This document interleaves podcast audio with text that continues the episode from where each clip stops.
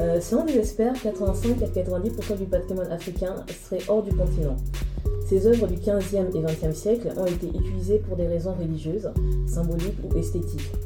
Dans le lent et houleux débat de la restitution des artefacts des nombreuses aires culturelles du continent, se pose la question muséale comme lieu de partage, ses limites, le regard colonial. En ces débuts d'année 2022, c'est sur le musée du Cameroun que l'on se tourne. La particularité de sa dernière exposition sur la route des chefferies du Cameroun, du visible à l'invisible, a fait le choix inverse de faire venir des artefacts et trésors actuellement utilisés dans des royaumes et cités-états de Grassfield, dans le nord-ouest du Cameroun, qui est l'une des quatre aires culturelles du pays. Vous écoutez Le Maquis, un podcast de la MECAS, amicale des étudiants africains, caribéens et sympathisants, affiliés à l'université parisien Panthéon-Sorbonne. Retrouvons-nous dans la seconde partie de cette conversation où nous parlerons plus précisément de musées colonial et décolonial, mais d'art, de politique et bien plus. L'argument de euh, on ne sait pas si vous allez être capable de vous occuper de, de ces œuvres, euh, c'est vraiment un argument en fait de genre domination et euh, vraiment enfin c'est dans une relation genre post-coloniale quoi où ouais comme tu as dit on infantilise en fait les les pays africains et d'autres parce qu'il n'y a pas que enfin des des, des, des des œuvres de peuples africains qui sont exposées au Quai Branly mais genre c'est vraiment diminuer en fait enfin ces, ces pays là et en fait oui, du coup, je répète un peu ce que tu dis, mais c'est à ces pays, à ces peuples, en fait, de choisir la manière dont ils vont utiliser, dont ils vont potentiellement exposer euh, ces, œuvres-là.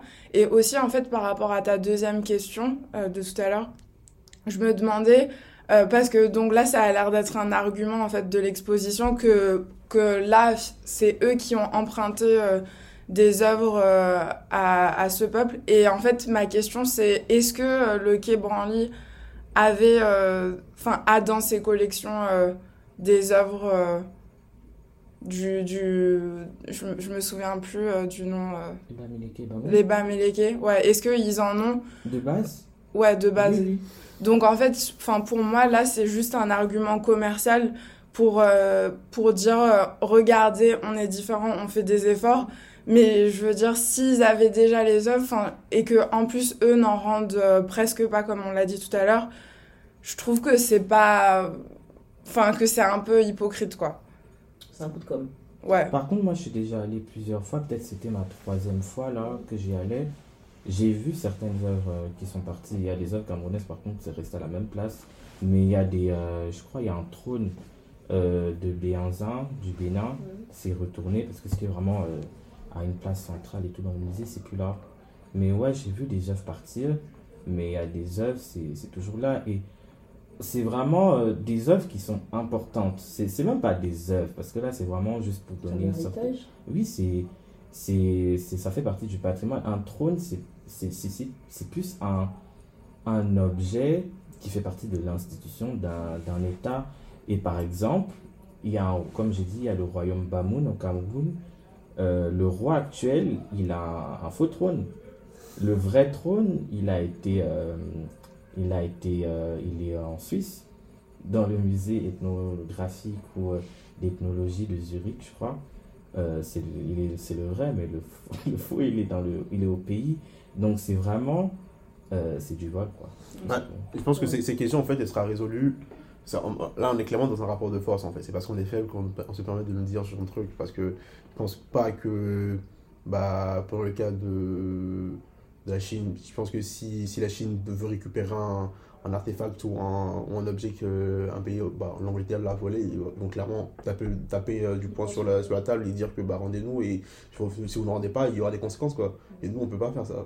Pour l'instant, on peut pas faire ça. Ça rejoint du coup un enjeu plus large bah, de, politique, de, puissance économique et, euh, et, militaire et tout, et tout ce qui va. Et c'est vrai que bah, vu qu'on est dispersé, chacun essaie de, de défendre ses intérêts à, à, la fin de la journée, quand, quand on fait le bilan, c'est que bah, nos, nos, objets ou, euh, autres, tout ce qui est en fait bah, est censé euh, bah, renforcer nos, nos, patrimoines culturels dans un but de renaissance de façon générale, on ne jamais, on pourra jamais récupérer en fait ce qu'ils nous, doivent, ce nous doivent, dans le sens où ce sera eux en fait qui vont toujours dicter euh, le, de ce qu'ils ont envie de nous donner et par rapport à leur agenda. Et clairement qu'on est on n'est pas sur, on pas en fait dans le même dans le même euh, sur le même piédestal pour pouvoir négocier euh, négocier comme comme, comme euh, à égalité.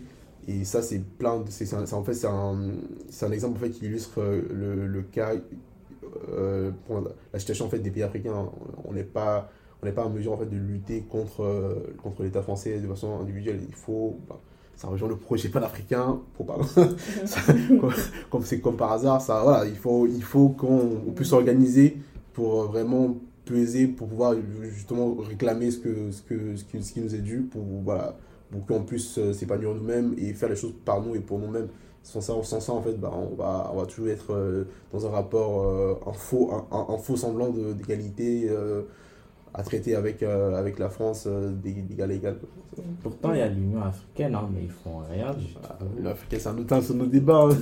non, mais vraiment, ils font rien du tout. Parce que si un pays, comme je sais pas moi, je sais pas pour être euh, méchant, mais le Lesotho, qui est vraiment un tout petit pays, on se dit que oui, ils ont pas, ils peuvent pas crier fort, ils n'ont pas assez de puissance. Bah, pourquoi l'Union africaine, elle fait pas au nom de, du Lesotho ou de plusieurs pays, pourtant, euh, parce que c'est quand même du coup tout un continent, mais pourtant, aucune démarche. Peut-être qu'ils ont fait des démarches, je sais pas, mais. Euh, bah, L'Union africaine, en fait, est, est déjà le finance pas. Bah, partons de la base, l'Union africaine est financée euh, un peu aussi par l'Israël. Israël, la Chine, ils n'ont rien à faire. Voilà, ils ont rien à faire là. Ils ont même, ils ont même proposé de, de siéger au, au, au, conseil de, de, je sais pas, au conseil de surveillance de l'Union africaine. Mais ça n'a pas de sens en fait. Genre, voilà. là, là c'est un premier point, le financement et euh, le, le, la pensée politique des gens qui y sont. Parce que les gens qui y sont ne sont clairement pas panafricains. Oh, bah, déjà, typiquement, cette année, euh, bah, je crois que pendant deux ou trois ans, c'est. Euh, c'est Macky Sall qui est président de l'Union africaine. C'est un, peu, un peu drôle pour quelqu'un qui a une politique euh, très, très euh, france-africaine. Tu vois, c'est un peu un paradoxe. Et, les, chefs d'État qui sont là, c'est un peu un syndicat de chefs d'État qui qui euh, bah, qui peut rien faire parce que eux-mêmes en fait ils sont très souvent mal élus et ce qui fait que bah ça fait que ils ont des casseroles ils peuvent pas mener certaines politiques et aussi le, fait que bah dès le départ c'était l'échec en fait de bah, là c'est une historique, mais vu que c'est euh, euh, le, le, le, parti de Oufouet qui a gagné, en fait, euh, c'est ce, combat entre le, parti, le côté Oufouet et le côté Kwame Nkrumah, bah, fait que bah, la vision panafricaine de base de l'Union africaine, elle n'est pas appliquée parce que eux ils partent du principe qu'il faut que d'abord on, arrive à se, se, développer individuellement pour pouvoir atteindre vers pour attendre en fait vers un, un, un, état fédéral comme comme comme on l'entend mais ce que là pour l'instant il est trop faible, l'Union africaine est trop faible pour pouvoir agir parce que elle n'a pas de légitimité, les peuples africains ne sont pas dans, dans cette démarche-là de vraiment union parce que bah, on se pense euh, en tant que euh, appartenant à nos pays avant de penser, euh, de penser avant d'avoir une vision globale parce que ça c'est un autre débat mais pour les gens qui, qui vivent sur le continent il y a très peu qu'une vision globale on a, d'abord une vision ethnique ensuite une peut-être une vision nationale ensuite une, on, on se rappelle qu'on est noir quoi. Bon, ben, je, je poursuis avec la. Vous avez un peu plus ou moins répondu à celle-là, mais avec cette exposition, du coup, pour celles et ceux qui ont, qui ont été la voir, quelle est la place de la mémoire artistique? C'est une bonne question. Moi, personnellement, je trouve que quand je suis allé là-bas, je me suis vraiment senti euh, limite émerveillé. J'étais vraiment fier d'être euh, de mon pays. Parce que c'est vraiment beau comme euh, c'est vraiment des œuvres qui sont belles. Et euh, comme j'ai dit j'ai vécu au Cameroun et pourtant j'ai jamais vraiment vu euh, ces œuvres là et moi je suis très actif sur Twitter. J'aime beaucoup promouvoir mon pays la culture de mon pays l'histoire de mon pays sous forme de trade ou autre ou de tweet et il y a des œuvres que j'avais déjà tweetées, en, en, menant une certaine description, je disais, oui, ça c'est des masques de la société aussi, etc. Mais je les ai vraiment vus euh, pour de vrai, et c'était vraiment... Euh, c'était un, j'ai vraiment bien apprécié. Je pense que pour la mémoire artistique, c'est nécessaire de les voir en vrai, parce que déjà, tu, euh, tu découvres bah, la culture, Mais en plus, quand tu connais vraiment euh, la diversité du pays et tout, tu peux vraiment te rendre compte de, euh, de, euh, de la richesse du pays parce que les Bamoun, les Bamileke, etc., ils ont vraiment un art assez spécifique, mais euh, ils sont plus dans l'ouest, le nord-ouest, mais si tu vas dans le grand nord du pays, qui est sous trois régions, l'Adamawa, le nord et l'extrême nord, c'est encore une multitude de d'autres ethnies, de d'autres peuples qui sont majoritairement musulmans, qui ont vraiment un art différent. Et euh, c'est vraiment des moments euh, qui sont appréciables parce que tout simplement, tu vois que euh, il y a plein de, de... Là, en fait, il est vraiment très varié chez toi, en fait, tout simplement. Mais moi, donc, j'ai j'ai pas pu voir l'exposition, Mhm. mais je suis déjà allée au, au Quai Branly. Euh, et en fait, ça m'avait fait penser, la dernière fois que j'y suis allée, je, je suis passée vite fait. Enfin, c'était, je sais plus sur, je me sais même plus sur quoi c'était l'exposition temporaire. Mais après, je suis passée vite fait dans, dans la galerie permanente où il y a ces murs, euh, enfin, où euh, on voit à l'intérieur de la, De la réserve? Ouais, la, la réserve, enfin les collections permanentes. Et, et en fait, ça m'avait fait penser à, à, à, à un livre et des articles d'une chercheuse anglaise euh, qui travaille en fait sur euh, les musées, sur euh, les arts tibétains, euh, qui soient enfin, traditionnels ou contemporains. Et en fait, les enjeux politiques dans l'exposition de ces objets et de ces œuvres d'art dans les musées sachant que du coup le Tibet est colonisé par la Chine. Et en fait, elle expliquait dans son livre que, euh, que euh, les, les arts traditionnels tibétains avaient beaucoup de succès euh, dans, les, dans les musées chinois. Que en fait, c'était vraiment, enfin, même si euh, le, le Tibet n'existe pas en Chine, en fait, on exposait euh, dans les musées ces, les objets de cette culture. Mais en fait, elle expliquait que la façon dont c'était euh, exposé, on avait l'impression que c'était des cultures mortes. Enfin, que ça, ça n'existait pas, en fait. Et elle a fait une enquête sur ça, anthropologique. Et la dernière fois que je suis allée au Quai Branly, donc j'avais lu euh, ces articles et certains chapitres de son livre. Et en fait, euh, enfin, c'était ça, en fait, que j'ai ressenti quand euh, on voit euh, cette, enfin, ces murs, en fait, avec plein d'objets côte à côte, des objets utilitaires en plus, genre des, enfin, des, des tenues, enfin, plein de Ouais, choses différentes. comme ça, ouais. Et on se dit, enfin, en fait, moi, je trouve ça triste. Genre, euh, donc toi, tu parlais de la mémoire et après, je, j'ai une relation différente à ce musée parce que je suis antillaise, donc c'est pas, enfin, c'est pas ma culture euh, qui est exposée dedans. Mais je sais pas, moi, j'ai, je trouve qu'il y a une sorte de tristesse, en fait, quand on visite ce musée. Voilà. Et toi, Thierry, tu en penses quoi si tu as un avis euh, bah, en une phrase? Bah, vu que je suis pas allé euh, voir le- l'exposition, je n'ai pas, bah, pas vraiment d'avis. Mais euh, moi, je voulais juste rajouter un truc pour rebondir sur ce que tu as dit, c'est que euh, par rapport aux Tibétains, c'est que avec euh, tout ce qui est l'histoire de l'art, les musées, euh, les œuvres africaines qui avant avaient une connotation un peu primitive et tout, c'est que on attribue une sorte de valeur marchande à beaucoup d'œuvres et euh, ça les rend. euh, en fait, quand il y a souvent des, euh, des ventes aux enchères et tout, et euh, c'est comme ça en fait que certaines fois elles ont, comment dire, bah, ces œuvres marquent les esprits parce qu'elles sont vendues très très cher. Comme par exemple, moi je suis de, comme je dis, je suis du sud, je suis boulou par mon père et mon peuple en fait il est très proche de euh, d'ethnie majoritaire euh, du Gabon, de la Guinée équatoriale et on est aussi présent euh, les Fans. Ils sont aussi présents au Congo, mais Brazzaville, mais minoritaires. Mais, euh, et parmi les œuvres africaines, les ven- vendues euh, au plus au prix, il y a des œuvres bah, des Fans, il y a des, je crois, les Baoulés, ou une autre ethnie de, de la Côte d'Ivoire, et les Bamileke. Et en fait, ça, je sais pas, c'est c'est juste pour. en général, on attribue tout simplement bah, une valeur marchande à ces œuvres, et c'est pourtant, ce n'est pas le cas, c'est pas des, des produits de commerce, c'est vraiment juste lié au patrimoine d'un peuple. Et euh, je trouve que c'est euh, c'est vraiment quelque chose qui doit être revu. Et c'est pour ça que des fois, il y a certaines œuvres, je pense vraiment qu'elles ne doivent pas être dans des musées, mais vraiment euh, redonner à, à, des particuliers sur le territoire, sur le continent, ou à certaines institutions qui ne sont pas nationales forcément. Vous écoutez Le Maquis, le podcast de l'amicale des étudiants caribéens, africains et sympathisants, connu sous le nom de la MECAS. Je suis Sirandou Soukouna, présidente de l'association.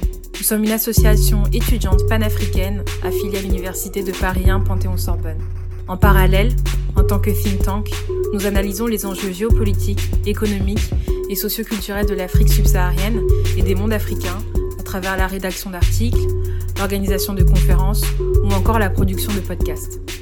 Si vous avez une sensibilité pour le panafricanisme, que vous portez un intérêt pour les questions d'économie, de politique, de sécurité, de genre, de culture, de société en Afrique subsaharienne et dans les mondes afrodescendants, que vous soyez étudiant, étudiante ou jeune professionnel, n'hésitez pas à rejoindre notre équipe.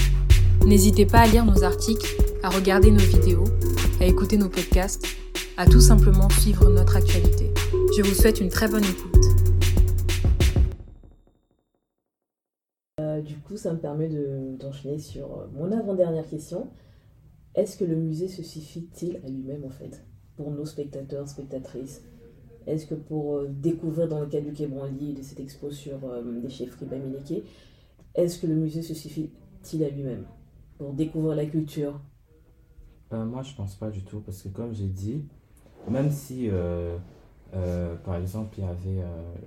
J'étais parti avec une connaissance qui était Bamileke, Camerounais et une Martiniquaise. Je pense pas que c'est suffisant parce que déjà rien que dans l'expo, il y avait des éléments qui manquaient. Par exemple, euh, je trouve que euh, ils n'ont pas euh, assez parlé de l'aspect historique de ces peuples-là parce que par exemple, on ne sait pas vraiment d'où ils viennent. C'est n'est pas vraiment bien expliqué, je trouve. Pourtant, les Bamileke ont quand même une histoire qui est assez euh, riches et ils ont euh, une origine qui est assez lointaine. Leur chefferie date du 14e siècle. Ils ont une origine Tikar. Les Tikar, c'est un autre peuple du Cameroun qui est même à l'origine euh, de plusieurs peuples du nord, ouest, de l'ouest du Cameroun et certaines ethnies du Nigeria. Ils ont aussi été énormément déportés durant la traite transatlantique. Donc, ils sont aussi beaucoup d'Antillais américains, tout ça, ils ont des origines euh, Tikar. Mais du coup, déjà, l'aspect euh, historique, les chefferies, ils n'ont pas beaucoup. Euh, on a parlé des chefferies, mais ils n'ont pas donné la généalogie de, de chaque chefferie. Même si elles sont beaucoup, elle est quand même assez précise. En général, dans les chefferies, connaissent qui est le premier roi, le dernier. C'est quand même très, très bien fait. Il y a des dates qui sont assez précises pour les Bamoun, etc. Il y a un euh, roi Bamoun, actuellement c'est le 20e je crois. Euh, et d'ailleurs euh, le, le, roi précédent il est mort en 2021. le grand-père du roi mort l'année dernière, c'était vraiment l'un des personnages historiques camerounais les plus importants.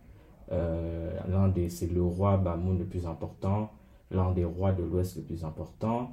Et il a créé, il a vraiment révolutionné dans plusieurs domaines de l'art, euh, au niveau euh, pédagogique, parce qu'il a construit des écoles, il a fait euh, créer une écriture, et c'est l'une des seules écritures vraiment africaines. Au Cameroun, il y en a deux, le, le Ataoku, qui est Bamoun, et le Nsibidi. Nsibidi, on le retrouve au sud-ouest du Cameroun, et aussi le Cross River nigérian.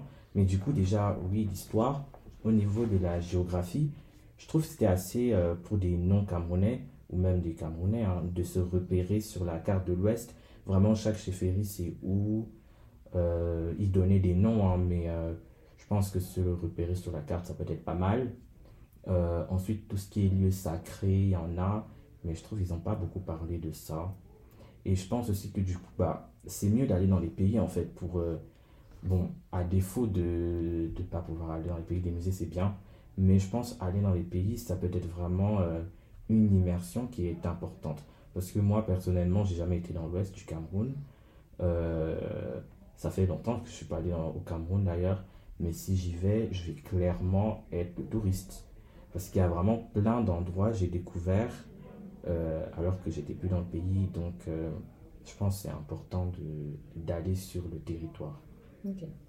C'est hyper intéressant. Du coup, ça, ça serait un peu un discours que pourrait tenir une personne qu'on dirait euh, déracinée, en fait, qui permet de découvrir l'art en fait de, de, son pays. Enfin, j'imagine un Camerounais, je connais des Camerounais qui vivent en France, qui sont nés ici, mais qui n'ont toujours pas eu l'opportunité de partir. Et j'ai eu cet échange du coup par rapport à l'expo et qui avait l'air vraiment complètement émerveillé. Il disait bah, quand je vais retourner, j'irai dans. Même si je suis pas originaire de l'Ouest, je vais quand même y aller parce que j'ai découvert ces œuvres-là et ça me paraît euh, magnifique, tu vois.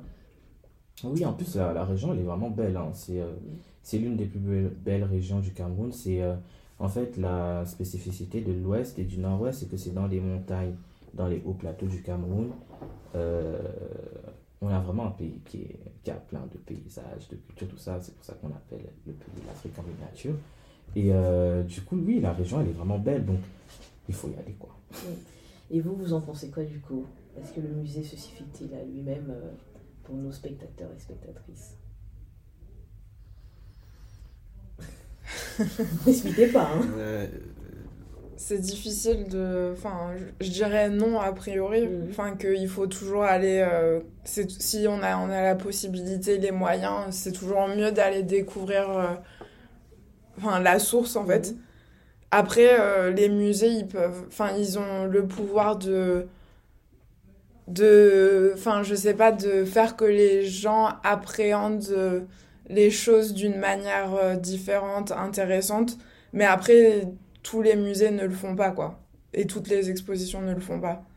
Mais enfin, je trouve que, enfin, moi, pour moi, le musée, c'est un, un espace qui a des potentiels, enfin du, un potentiel incroyable en fait, parce que c'est quand même, euh, enfin les visiteurs ils sont en interaction, ils ont la possibilité de, enfin de voir des choses assez euh, hors du commun, enfin qu'on on, verrait nulle part ailleurs en fait, et qu'on peut vraiment créer un récit, une histoire où du coup on entre vraiment dans un espace et on a l'impression d'être dans un autre monde, mais tous les musées ne le font pas de la même manière, tous les musées ne le font pas forcément bien. Enfin, je veux dire, il y a plein d'autres, euh, il y a des rapports de pouvoir, etc. Donc, euh, enfin, c'est compliqué, quoi. Mais, ouais. Donc, je, je sais pas, c'est ni. C'est plutôt un non, mais en tout cas, il y a du potentiel, quoi. Et toi? Euh, Moi, je dirais que un musée, ça, ça, ça peut. Pense dans la façon dont, dont, tu l'es conçu, c'est euh, c'est un peu une vitrine pour euh, introduire le spectateur à, une culture qu'il ne connaît pas ou un truc, un, ouais, une culture ou un art qu'il ne connaît pas pour ensuite, euh, derrière, qu'il puisse approfondir.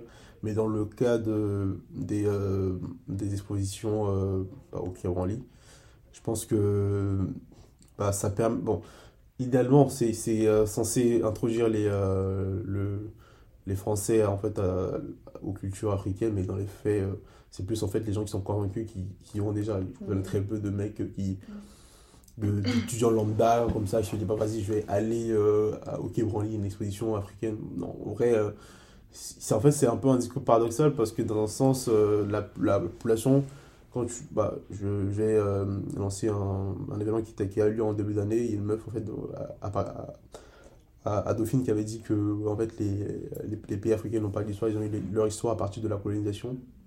tu vois, genre, de jeu, quand je ne pense comme ça, tu dis, voilà, c'est chaud, tu vois. Et euh, d'un côté, il y a ça, et de l'autre côté, tu as bah, l'histoire en fait, de ces peuples-là qui, euh, qui, qui ornent en fait, euh, vos musées.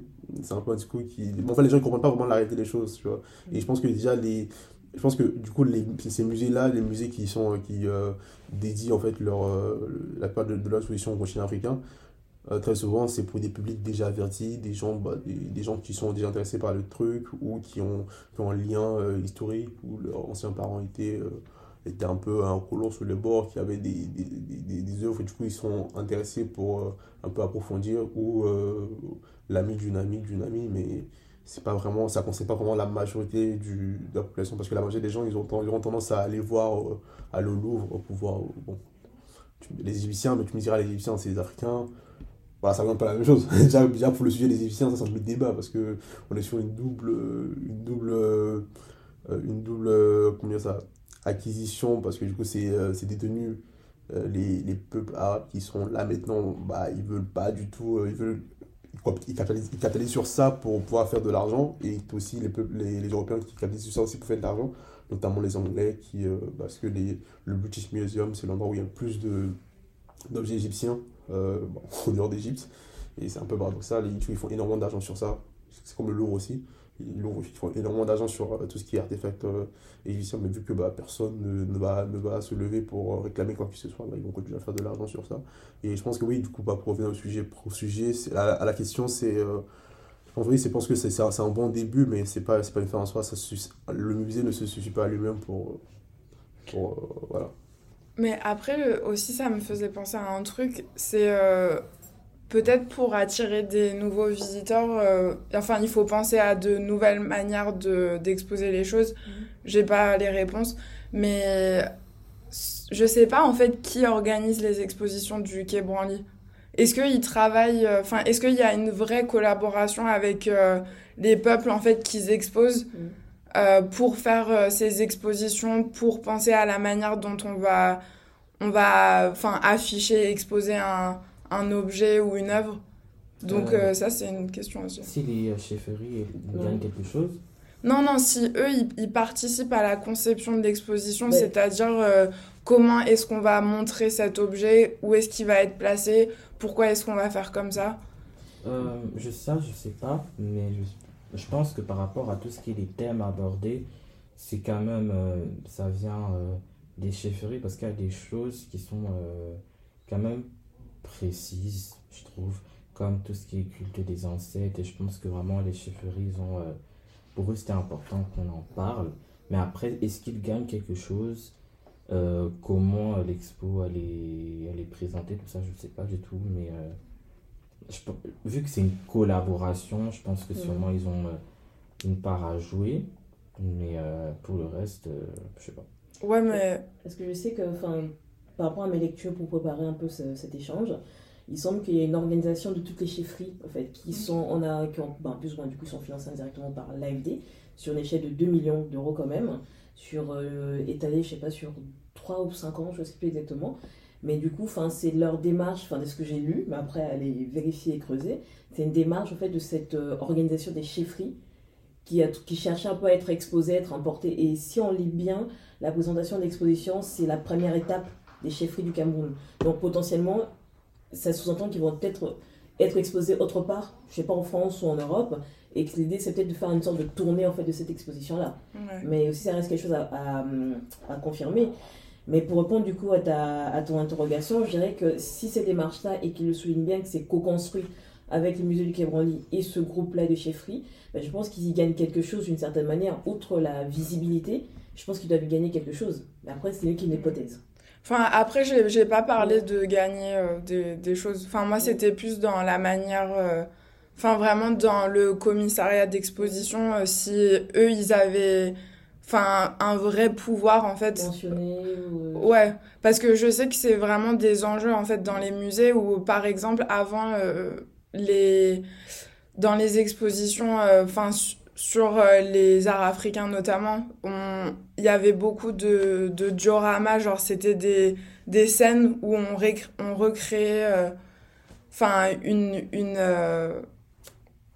Enfin, en fait, on reconstitue dans un espace du musée une scène, en fait, où genre on va avoir un mec avec euh, un truc euh, qui fait cette action, tu vois. Ou la femme avec euh, son pilon, enfin, mais, enfin, non, mais du coup, c'est. Hein, non, mais ça, c'était, c'était avant, du coup, et en fait, c'était pour dire que, du coup, ça, les, les manières d'exposer, en fait, s'il y a des vrais enjeux parce que ça a mm. donné une certaine perception aux visiteurs et que du coup ma question en fait c'était pour cette exposition et même pour les autres expositions euh, euh, temporaires du Quai Branly, même permanentes, euh, quel est le mot, enfin quel est le pouvoir en fait de, de ces peuples quoi. Genre c'est pas enfin de, de ces chefferies du coup mais pas juste dans est-ce qu'on va gagner de l'argent est-ce qu'on est payé pour ça mais est-ce que si par exemple cet objet pour nous, euh, enfin, il doit pas être exposé comme ça parce que on a ce rapport à cet objet et ça a pas de sens pour nous qu'il soit euh, mis, enfin, genre euh, en, un peu plus en l'air comme ça, mais il doit être face à la personne. Enfin, quel est leur pouvoir en fait euh Bah, c'est une excellente question. Ça, je pourrais pas le Ouais. dire, mais en tout cas, tout ce qui est euh, vraiment au niveau du visuel, j'ai pas trouvé de, de trucs spécialement dérangeants. C'est des mannequins qui portent, par exemple, il y a un, un, un moment euh, dans l'exposition où c'est euh, les tenues traditionnelles, c'est des mannequins qu'ils portent. Euh, Il y a des œuvres qui sont vraiment mises sur un, une sorte de plateau de d'étalage. euh, du coup, c'est pas spécialement euh, dérangeant. Je pense qu'ils ont vraiment pris des décisions simples. Je pense que c'est le Mhm. plus simple. Mhm. T'as pas. euh, ouais. Mais du coup, peut-être que pour attirer des gens qui sont qui connaissent pas du tout et qui sont pas des visiteurs du Quai Branly, faudrait, je sais pas. Par contre, moi, je me demande, est-ce que euh, après, il y aura genre d'autres d'autres expositions comme ça qui mettent en valeur la culture africaine ou euh, d'ailleurs comme euh, par exemple je sais pas moi maintenant un focus sur euh, les peuples mandingues ou ouais Bah, pour les, peuples- les peuples mandingues, c'est beaucoup plus compliqué parce que c'est des peuples qui ont été islamisés. Du coup, ça fait que bah, tout ce qui est culture, tout ce qui est culture, elle, elle est passée à côté. Quoi. Elle, a, elle a quasiment disparu. Le seul peuple qui était bah, partie du peuple mandingue qui a gardé encore sa culture, c'est les, euh, les Dogons du Mali. Tu vois. Parce que du coup, tout le reste, c'est c'est limite des Arabes. Tu vois. Genre, les mecs s'habillent comme des Arabes, ils parlent comme des Arabes. Voilà, genre, c'est, tout, est, tout, est, tout, est- tout a disparu à part la, la langue, mais euh, gros, là, dans la pratique et tout, fondamentale, on n'a pas vraiment genre cette, euh, un village où tu as des masques et tout. Pour les, du coup, les, Dogons, par contre, eux, ils ont, ils ont gardé cette culture-là, ils ont les masques, ils ont des danses, ils ont des. Voilà. En gros, si tu veux voir encore à quoi aurait, dû, aurait pu ressembler les peuples mandingues s'ils n'avaient pas été islamisés, c'est les. D'autres euh, d'autres points à rajouter peut-être? Non. Et euh, donc si je comprends bien, il y a vraiment une nécessité de bah, d'aller un peu plus loin et surtout de questionner en fait ce qu'on voit en fait, ce que nous offre ce musée-là. D'où le côté, la, la beauté des œuvres, le côté artistique, mais aussi peut-être aller aussi euh, chercher plus loin, peut-être questionner nos aînés aussi pour comprendre un peu l'histoire. Comme tu disais, euh, ils montrent les œuvres, mais en fait, on ne connaît pas l'histoire, notamment des, de chacune des chefferies, des- l'importance des rois et tout. Et c'est aussi là où peut-être peuvent intervenir nos aînés. Qu'en penses-tu? Et on finira sur cette question-là. euh, Enfin, qu'est-ce que aîné, t'en penses? c'est-à-dire? Nos aînés, par exemple, nos parents. Par exemple, le cas de, bah, le cas de toi qui as vécu au, au Cameroun, mais qui ne connaissait pas, par exemple, la région de, de l'Ouest, du Nord-Est, qui est venu, tu as découvert, ces œuvres-là. Peut-être tu vas te renseigner bah, au niveau de tes parents ou des, plus âgés que nous, qui connaissent peut-être cette histoire-là. Euh, moi, je pense que c'est vraiment euh, important d'avoir cette perspective-là parce que c'est étroitement lié. Il y a vraiment des œuvres, par exemple, qui euh, sont des sculptures d'éléphants. de, et l'éléphant, en fait, c'est vraiment un symbole de puissance et c'est euh, lié à la royauté. Il y a, par exemple, le masque éléphant qui, euh, qui est qui est porté par une société secrète qui, a, qui s'appelle le Kosi qui euh, c'est un peu une sorte de d'armée de police euh, de la garde royale. Et c'est important de se dire que ça représente c'est étroitement lié à la royauté. Donc la royauté c'est vraiment l'instance limite centrale de chaque chefferie. Donc moi je trouve que c'était assez mis de côté mis à part les tenues les trônes tout ça mais si on sait pas on n'arrive pas à, sortir de euh, de je pense que quand même les gens sont sortis mais ils pouvaient pas citer euh, un roi. Et ça, je trouve c'est quand même dommage s'il y a eu euh, quelques rois Bamoun, mais il n'y a pas eu le roi Bamoun central, le plus important, le plus emblématique, le roi fondateur. Pourtant, il a quand même une certaine histoire qui date et c'est important de, de l'avoir en tête parce que comme ça, tu te dis pas, ah, c'est une histoire de, des années 1850. Non, c'est une histoire des années 1394. Donc ça date. euh, et c'est quelque chose qui, du coup, contre le fait que certaines personnes se disent que ah, les Africains n'ont pas d'histoire. Non, au contraire. Donc, je pense que les chefferies, elles sont là. Elles sont toujours présentes au pays. Euh, c'est possible d'aller voir euh, des chefs traditionnels ou des rois. euh, ou aller dans les chefferies, avoir des visites guidées. Et les personnes vont vraiment bien expliquer. C'est pour ça que je pense que le musée, c'est pas une. C'est, ça, c'est, pas c'est juste un complément.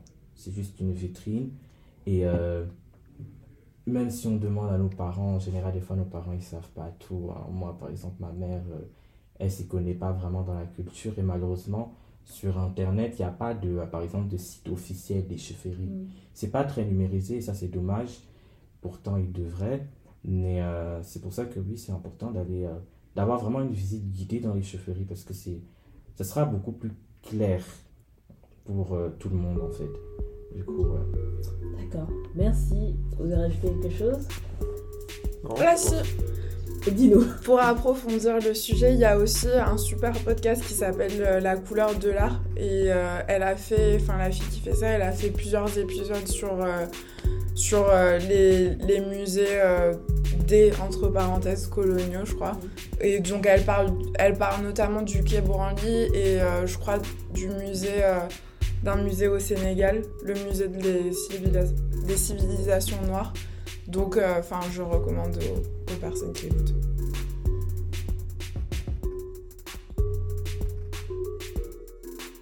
Vous écoutiez Le Maquis, un podcast de la MECAS, amicale des étudiants africains, caribéens et sympathisants. Pour continuer la conversation, vous pouvez également vous abonner et échanger avec nous sur les réseaux sociaux via notre hashtag Le Maquis et nous vous y répondrons.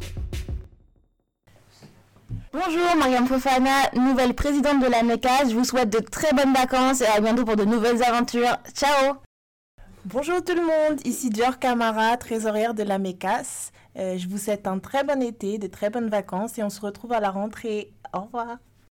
Bonjour, je m'appelle Zabi Mohamed Lamine, euh, je suis euh, conseiller stratégique de la MECAS et je vous souhaite de bonnes vacances. Bonjour, c'est Awan Jai, vice-présidente de la MECAS. Je vous souhaite à tous un très bel été. On se retrouve l'année prochaine pour de nouvelles aventures. Hello, ici Sirandou Sukuna. On vous retrouve l'année prochaine pour de nouvelles aventures et plein de nouveaux projets. Bisous Salut à tous, c'est Émile de Pina Cardozo, membre de la MECAS et je vous souhaite de bonnes vacances. On se voit à la rentrée. Cher auditeur, la MECAS te souhaite de bonnes vacances euh, de la part de la MECAS et de Sarah Touré, membre active. Non, au revoir, au